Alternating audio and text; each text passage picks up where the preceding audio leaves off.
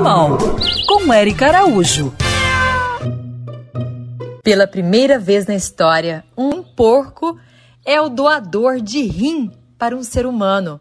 Isso aconteceu nos Estados Unidos e quem fala mais sobre esse caso é o Dr. Paulo Brandão, meu colega médico veterinário e pesquisador da USP. A primeira coisa que tem que ser entendida sobre esse, essa notícia é a ciência por trás dela. E a ciência é a seguinte: suínos, né, porcos e seres humanos são muito próximos, tanto anatomicamente quanto fisiologicamente. Isso permite uma adequação maior entre órgãos de, de suínos para seres humanos, primariamente. Né?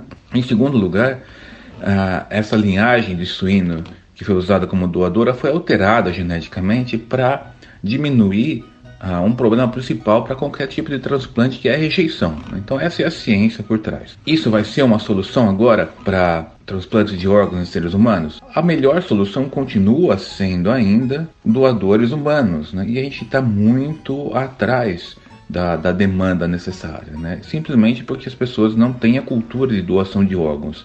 Isso certamente supriria a necessidade. Né? Essa foi mais uma solução, tem toda essa ciência por trás, como eu falei, mas a melhor solução ainda para doação de órgãos humanos é doação de, de, de, de, de pessoas de fato. Né? Esse caso, recorrendo a um porco, a um animal, nos mostra que a ciência está o tempo todo buscando novas alternativas para salvar vidas.